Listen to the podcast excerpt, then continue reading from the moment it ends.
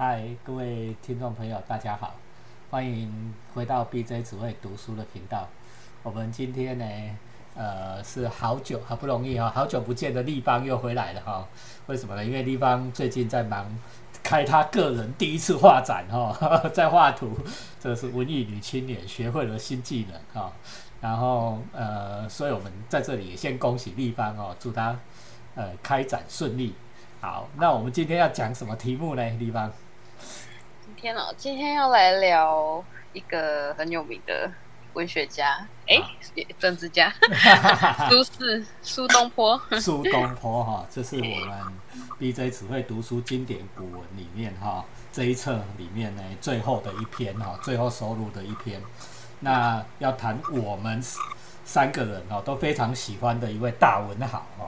也就是苏东坡啊，这是我特别指定的题目哦，啊，所以我们今天请立邦来为我们介绍。嗯，好，那在开始之前啊，我就大概先简介一下苏东坡好了，跟呃应该说苏轼这样子。好，他是一个非常才华洋溢的人，然后他是主要他就是在北宋时期的一个文人嘛。嗯，那因为他曾为什么他会被叫苏东坡？其实就是因为他曾经住在一个地方的时候，他。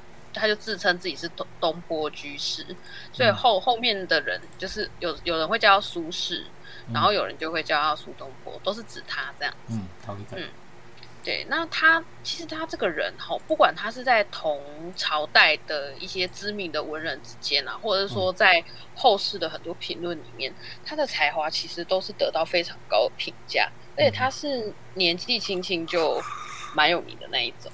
对。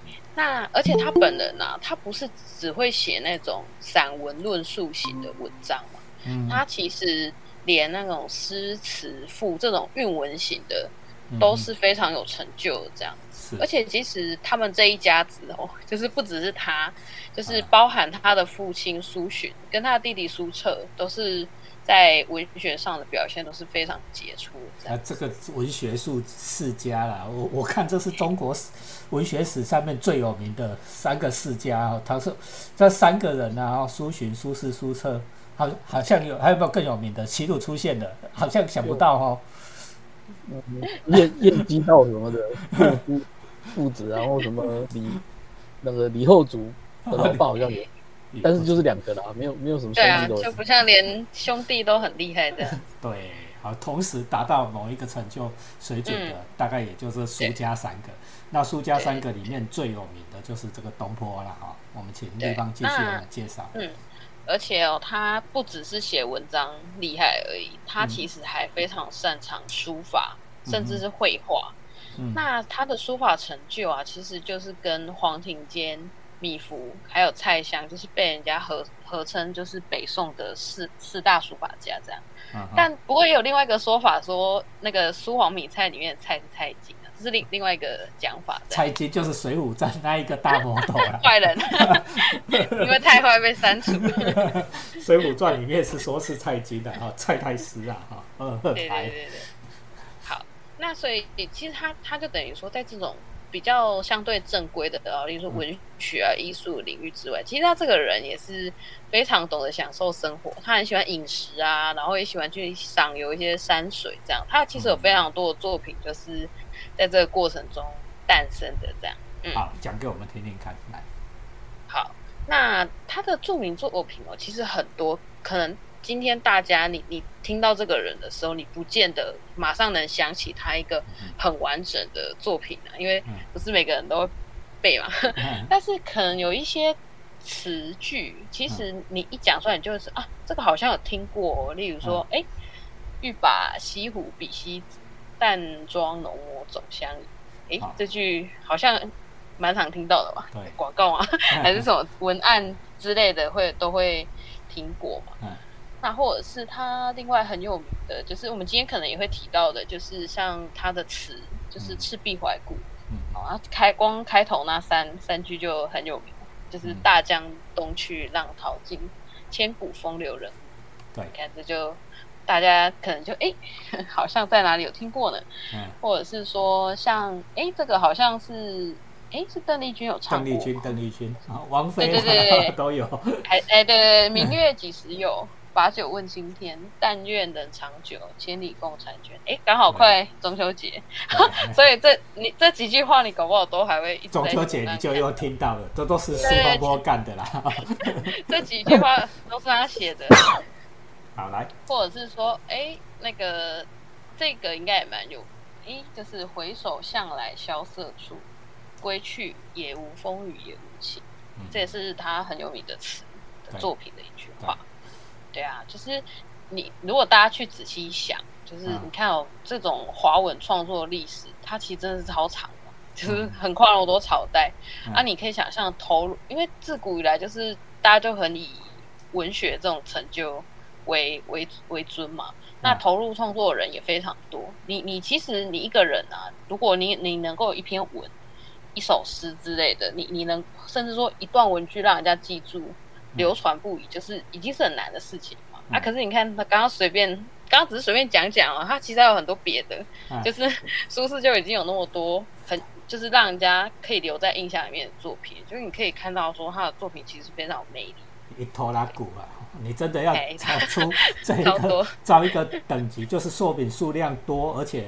作品整齐，然后，诶，大家都记得质量又好。的 这种哈，你熊熊干不贵诶嘛，李白嘛哈，杜甫杜甫也不错哦，李白杜甫对不对？苏轼，哦。啊，还有我们也这本书也会收录的曹操，曹操其实很多文章也很多不错哦。还有谁啊？齐齐鲁，你还想到白居易啊？白居易，对对对，就这些，就这些嘛哦，点来点去，一只手指就数完了，哦，所以就是很。很华丽啦，就是他好像什么都会啊，什么地方都都有，无所不能，十全十美。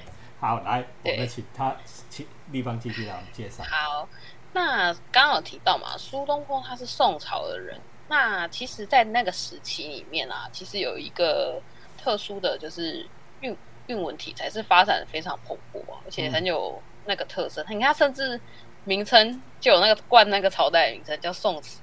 嗯嗯。你看有没有听过唐诗，然后有叫宋词，所以其实它这个词这种东西，就是在宋朝是个很蓬勃发展的韵文体这样子。对。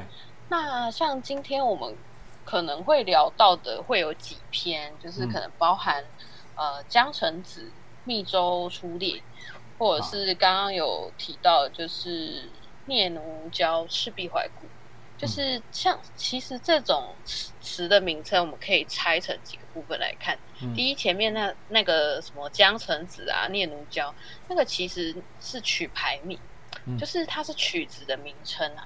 因为这种题材吼，它之之所以会称之为词，那就是因为说它里面这些长短不一的文句，其实是依照着这些曲牌不同音乐的曲调下去填写的一种韵文体。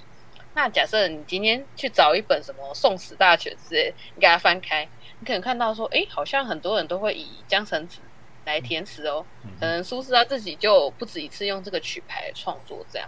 然后后面可能像刚刚讲的《密州出猎》或者是《赤壁怀古》，才是他这一篇真正的篇名这样子。嗯嗯嗯。那其实这个东西哈，你就可以想象，很像每年那个 金曲奖 华语歌曲不是有最佳作词人嘛？嗯，不同的在写词的人啊，他其实他笔下的词风是会有一点不太一样。那虽然可能大部分都是哎写景寄情啊，就是可是他们可能在用字遣词的风格啊，或者说它里面题材包含的内容会有不同的风格。那一般来讲，就是在宋词。主要有三大流派，就是第一是格律派，再有婉约派跟豪放派。那其中苏轼主要会被归在豪放派这个区域，这样子。豪放派也没有很多人哈，对，放在这里，就是这这么这一派就是他最最最老大了哈。啊，也不是说其他两种他不会哈。啊，等一下新地方会跟讲给你们听。对对对，豪放派有个辛弃疾啦，他有跟。苏东坡合称苏西嘛，嗯，好，好，那其实在这个三大流派的部分，你你如果去单，你先看名词，你就不用找资料，光这样听这三个名词，格律派好像比较好理解嘛，嗯，啊，就可能他比较讲究，就是要去格式啦，要套公式啦，就是其实套公式啊，你只要把字填进去就好。填对就对了的。填对就对了。好，那什么叫婉约跟豪放这样子？这个这个好像听起来就比较抽象。那其实呃有一个，其实这个这个故事我也不太确定是真的还是传说中。好，那就是相传说哈，苏轼他有阵子当官，担任在担任翰林学士的时候，他就问他的下属，就是说，哎，那我做的词吼。跟柳七，柳七就是柳永的另外一个名称，这样子。他说：“哎，我们对比起来如何呢？”然后那个人就打回答了一段话，他就说：“柳郎中，哎，就指柳永词，只和十七八岁女郎执红牙板，歌杨柳岸，晓风残月。学士，学士就是指苏轼这样的词，须呃关西大汉。”铜琵琶、铁错板唱大江东去，这个是这个人的一个回答，这样，嗯，蛮有趣，很鲜明，应该说非 超级鲜明。游泳啊，十七八岁的正妹，十七八岁正妹哦，啊，那个唱唱唱小调的，杨柳岸晓风残月，就是他。等一下我们会讲到啊，哈，啊，苏轼爱关西大案，关西大案就是说，就是猛男呐，你就想象说那种。都在打那个中国，中国那个叫做什么 CBA 的那一种猛男，还用琵琶还不能用木头的，是铜琵琶。铜啊，铜琵琶，还有铜琵琶打节拍的也用铁的。铁错板，然后铿铿锵锵啊，大江东去浪淘尽，千古风流的路，安呢，哦，才像苏轼。不过这个也可以呈现一件事情，就是说其实。刘勇成名比较早啦。那苏轼当然也是想要有有点说哇，我要跟他竞技的那种的心情。对他很他很常会跟人家聊，哎，聊说，哎，我这个写的东西要跟刘勇比比怎么样？啊，这就是其实也是很玻璃心啊，在这常常跟人家比 啊，这个玻璃心也没有带给他多大的好处哈，你等一下听就知道了。来，好好，那那这边其实我我蛮想分享一下，就是。我这其实也算是我自己的感悟，就是说，就是在品味这种词上面，就是因为一般一般来讲啊，可能在我的记忆里面，以前可能教语文课的那种老师，哎，他可能就会分享上面刚刚那个故事嘛，哎，你就大概知道说啊，就反正就大概他的风格的感觉，就是大概像他比喻形容的那样，啊，你就很好理解嘛，而且你你这样也有助于去背诵那些东西，因为我们考试。老实说，就是你这些东西就是得背这样子，他出题的方式也是这样子。那那其实我个人现在回头过来看，我会重新再思考一下这段品析这样子，因为你你这种文风的归类啊，其实你你如果仔细去想想，你会发现说，其实这东西它可能当初会诞生，是因为为了说哦，像我们现在我们要讨论嘛，我们可能有一些学者他可能要研究去分析它产生的。它这是这样子下来产生的结果。那你如果说你因为考试学习的关系，就是你变成说哦，你马上就是很像膝跳反应那样，就是想都不想就接受的时候，我会觉得说，其实这个有点错失你去真的很细细品味一个文学的机会。这样你可能会觉得啊，这个东西就这样啊，有什么好好再去细看细想这样？什么跨栏评论？就不自己去去研究分析了哈，这是品味了哈。来，对对对，那其实这个也算我最近感触了。我个人的认为会说啊，我们先讲品味这个词好了，因为这个词哦，你如果去看那个词典的解释，它就是说，哎，品尝滋味后后来有引申成就是你对事物具有高度的品鉴的能力，这是有延伸意涵的这样子。那其实我觉得这就跟你在吃东西一样，你今天吃过的东西类型越多，你可能家呃家里父母煮的东西你吃过了哦，你去吃过不同餐厅的食物了，你其实随着这个时间的经过啊，还有经验的累积，其实你会慢慢知道说啊，这种东西我喜欢，那种东西我不喜欢，然后甚至你还会进一步就是发现说，那我为什么喜欢这个，我为什么不喜欢那个？这样其实这种观点。的逐渐的形成是真，还有就是他这个作品跟你之间那种感性的连接是需要一点时间去培养这样子。那刚好我前阵子就是看到一个报道，就是讲就是有个很经典的奇幻作品《魔戒》，它有拍成一系列电影嘛，最近好像又有一集这样子。对。那他那个导演彼得杰克森，就是他在受访的时候，他就是其实有讲过说，他其实对这个东西有一点遗憾，就是说，因为他吼永远都没有办法跟他的那个影，就我们这些影迷一样，就是当初怀着那种很兴奋的心情进入那电影院看那个东西，因为你你如果因为我当初是魔界的粉丝，所以我其实那个幕后花絮我都反反复复看好几次，你就可以看得到说一个电影。的剧组要把这个东西做出来，其实是很反复啦，就是它不是一下就可以完成的这样子。那你在那么多年的跟着这个影片的历经的历程走过以后，你你等于你在看同样这个作品的时候，老实说，你已经跟一般的观众的视角不同。这样对对，这个你要真的做过戏的人就知道。像我每次要是戏演出来，我跟你讲，我在看哦，根本就没有办法享受那个剧情。别人在笑，别人在哭，我我想的都不是这样。哎，我说哎呀，这个 Q 点怎么不对？该爆的地方没有爆哈，我们真的想的都真的是。对啊，对啊，这就是。地方讲的品味的意思哈啊，魔界讲不完哦，等一下我一定要叫陈鲁再讲魔界给你们听的，所以我们在这里先把魔界跳过，好，二来，好好。对，那所以反正就是你一个人生命中的所见所闻，就是会影响你对事物的感受。那其实这种东西也不是说像我们今天坐在这里去品析这个东西而已。其实像你看，像两位老师有在创作，其实。应该会发现说有很多创作，像我例如说我们之前聊那个钱德勒作品，其实他就是也很长，就是在描述这种，诶，当你走过经历过以后，你你再回头过来看同样一个东西，你会有一种莫名的物是人非的那种感伤在里面。其实有非常多的作品都在讲这个，嗯，那包含说我们今天要谈的这个词，的的确是，其实你也都有这种感受了，我自己觉得。好，好，那那我们直直接来讲这两首词好了。好啊，就是好。那刚刚啊，那个他的下属他在回答的时候有讲到“杨柳岸，晓风残月”嘛，跟“大江东去”。那其实这个分别是刘勇的“雨霖铃，寒蝉凄切”，跟苏轼他的“念奴娇，赤壁怀古”这样子。那刘勇他是婉约派的代表人物。那刚好就是跟苏轼是一个很强烈的对比。那哎，原文呢？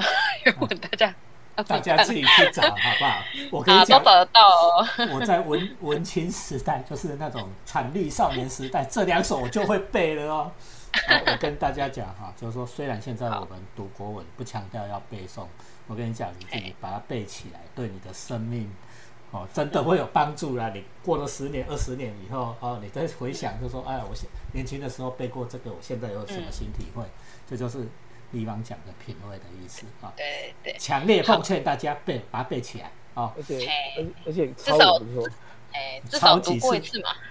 抄几次啊？那暮霭沉沉楚天阔，哦，对不对？对啊。好，你也什么执手相看泪啊，好用，每每句都好好好用的感觉。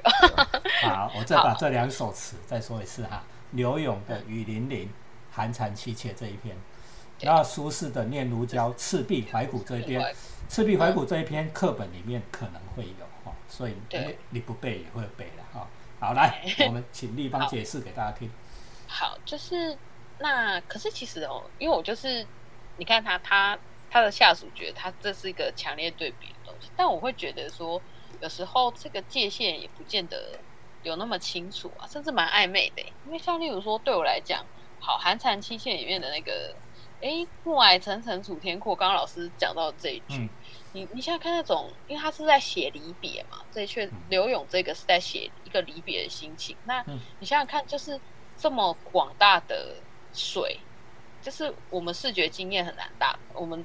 在台湾的人视觉经验很难达到的东西，这个东西其实很壮阔啊，我觉得不输给就是那个那个那那个《赤壁怀古》里面写什么乱石风云啊、惊涛裂岸、卷起千堆雪这种，都对我们来讲应该都算大山大水的东西啊。所以你说哦，真的有一个很优秀的，有一个很很粗犷嘛？我是觉得好像有时候也不见得是这样，但是他背后。背后那种情感，其实都你呃，例如说，哎，一个是离别之情，加上说我们可能不知何时才能重逢那种沉重，再加上说，哦，我今天去看到一个历史场景，我想一下说，哎，昨日英雄今日何在的那种怀思，我其实觉得这种东西都是很很很大，就是很不是一个很很那种很油的那种东西，这样子，嗯，对、这是我个人感受啊，没错啦，就是。啊，老实讲啦，文人哈，啊技术八百种哦，大家随人用啊，巧妙各有不同啦，哈，对不对？对对对。啊，你那边写文学哈，这个其实应该也知道啊。像我们在我们这个要是有几样工具、几样技术在手，哦，我跟你讲了，你叫我写武侠，杀来杀去，我也能会了。我我讲我自己了，杀来杀去我也能会了。我要给你搞爱来爱去，让你会流眼泪的，我也能会啦。以为安买 A 啦，抽 A 买买 A，就是要看那一个文学的情境适合运用什么样的技术啦，哈，倒不见得说那个地方要强调重点，就不是人家的评论里面一板打死哦，就是说啊，这个。施老师哦，你只会写武侠哦，我就听下来那你讲的呢。我今天才在跟跟齐友在聊说，哦，我的听起来好讨厌，我不再也不要写了啦。为什么？不然人家要说施老师只会写武侠的，齐友有没有这种感觉？对啊，就是有时候就是觉得说，其实诶，还有还有很多的。东西是大牛，对对对，很多可能可以试啊。而而且我我插话一下，就是刚刚讲那个这两这两个比较，我我可以体会说，他们都是假如画成画面的话，都是非常壮阔的。对。但是其实我还是觉得他们的节奏感不同啊。对啊，对那个，因为他们曲曲调用的是不太一样。对。虽然说曲曲我们现在都不知道了，我觉得好像还是有点。你你在读的时候会有一点感觉。对，那个节奏感不太一样，但是的确都是那种，就是非常壮阔，然后让人家感受到那种那种诶壮阔，然后产生一种悲凉感这样。视觉上是类似的，但是音乐上不见得。嗯嗯哈，你大家永远不要忘记，词是本身是歌曲，是音乐。对，它是音乐。对，好，来继续。那那好。那其实哈，那先不不管这这个刘勇跟苏轼好，光是苏轼他自己的作品啊之间，其实你你你把那个《密州出猎》跟《赤壁怀古》两个放在一起，老实说，它其实两者对比间有一些不一样的层次，像例如说哦。密州出猎是啊，其实苏轼的人生哦，先来讲一下他的人生。他很惨，他真的过好惨啊，就是被贬了又贬这样子。然后因为那时候刚好宋朝遇到就是新旧党争嘛，就是王安石的变法派跟原本的旧的。那苏轼原本是被归在就是比较旧党这一边，可是因为哈他他这个人就是 两边。新旧两边的那个证件，他都会去给他争辩一下，而且这个人就很喜欢讲真话，不喜欢讲假话，很白目。啊，就变得两边都得罪，所以他大概在四十几岁的时候就遇到一个算是应应该算很重重影响他人生的事，就是乌台诗案。嗯嗯，他那时候就是说有一批政敌，就是开始就看他以前写的一些东西有没有，哎，开始挑出来哦，这个人写这个，嗯。这个好像有点问题呀，这个就开始挑文字狱了，文字狱 自古都有了啊，自古都有啊。我们现在在选举选举，现在也是啦，对吧？啊，来公这些论文抄袭啊，这个什么对啊，就把你一个一个挑出来讲，这样子无聊了哈。对，但是以前会死人哈，都是对对对，他就是差点要要被判死刑的。嗯，啊，最后是有人出来保他啦，他才好不容易就是啊被贬到黄州去当一个。根本没有什么作用的小官，对你也不能发挥所学，啊其实有点像半软禁那样被人家，嗯，就是放在那里这样子。对，那这是，可是密州出猎的时候，他也没有遇到这个事情。对，你如果去看他的那个词的那个文句，你会觉得，哇，真的是蛮狂的，就是，就是他很很在里面大展那种凌云壮志的那种文词。老夫聊发少年狂，对对对，哦，第一句话就很狂。你几岁？三十八岁的样子。三十八岁在就在叫什么老夫这样子？以前人以前人比较那个的，对啊，老比较快，他就觉得啊，我已经那个，老夫了，但是啊，我还是可以打猎啊。就很像年轻人都觉得自己很老一样啊，老人就不会这样一直讲。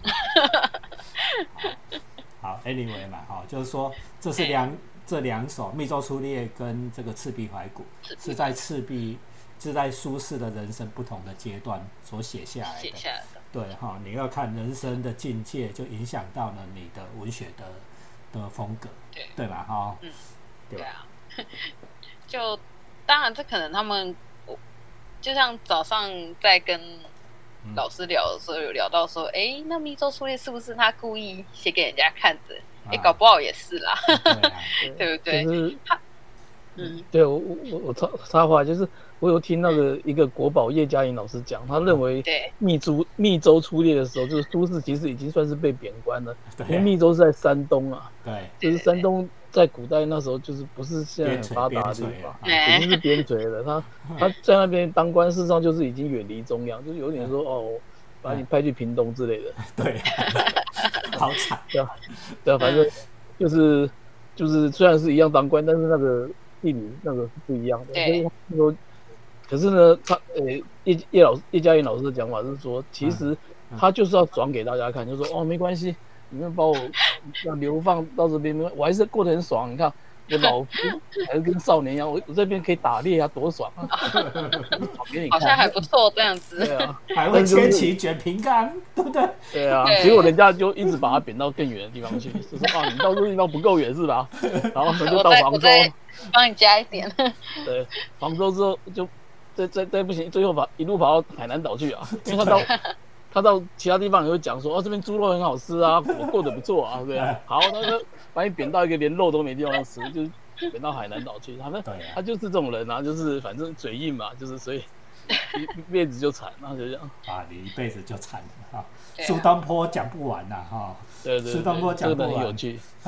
余若芬老师哦，我看余若芬老师写了一本苏东坡的的书哈。你如果大家想要把苏东坡的一生哦更仔细的去看一看呢，你倒是可以参考一下哈。我们讲不完，我们今天二十几分钟只是让大家了解一下苏东坡这一个人跟他作品的风格。好，那那个地方来为我们做个结语吧。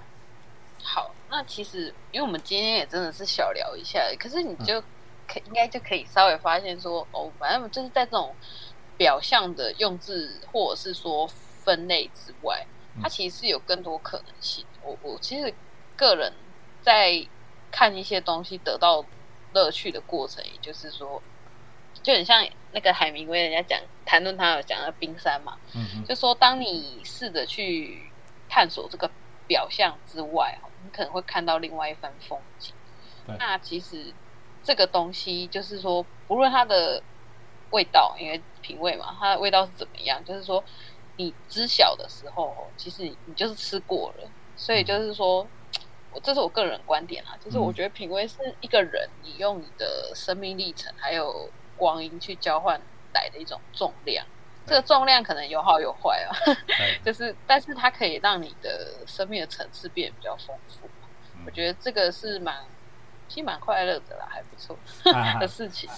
苏东坡我是无很快乐，不过立方给我，给我这个结语是很好的啦，就是说你用你的生命历程跟光明换来一种重量，重量可能是哦让你的文学更有重量哦，啊更更更有值更值得读，对不对？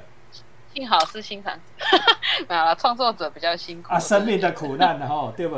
对啊，那国家不幸，私家幸嘛，哈，对不对？对对对，就是这样。对啦，这很难说了，对啊，这真的难说。苏东坡是讲不完的啊！如果我们 BJ 只会读书，我们这第一册的内容啊，你们喜欢的话，我在后面再讲苏东坡，再找地方来讲苏东坡，讲更多的苏东坡给大家听。好不好？好，B S 在读书，按赞、留言、分享，开启小铃铛，谢谢大家哦，拜拜。